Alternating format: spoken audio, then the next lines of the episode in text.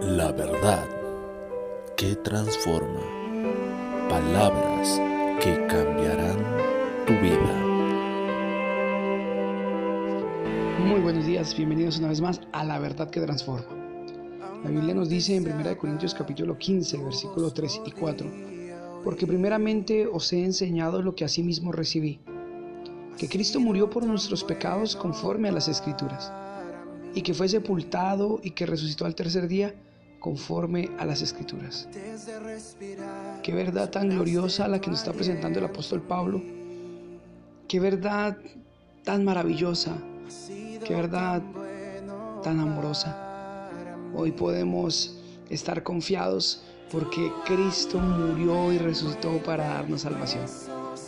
Recuérdalo, Cristo murió por nuestros pecados y resucitó al tercer día para demostrarnos que era el Hijo de Dios y tiene el poder para salvarnos, para ayudarnos en nuestras debilidades, para sostenernos sin caída hasta el día de su venida.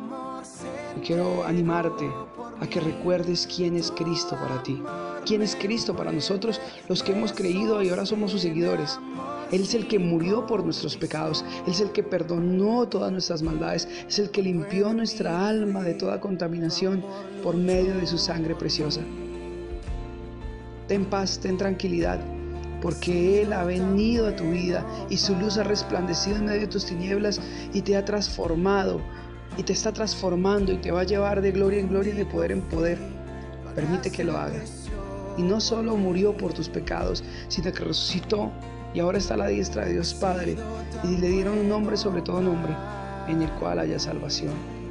Puedes confiar en Jesús, puedes acercarte a Él confiadamente y Él te escuchará. En Él estamos seguros.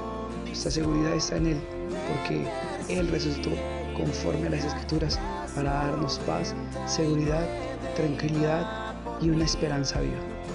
Ánimo, Dios te bendiga.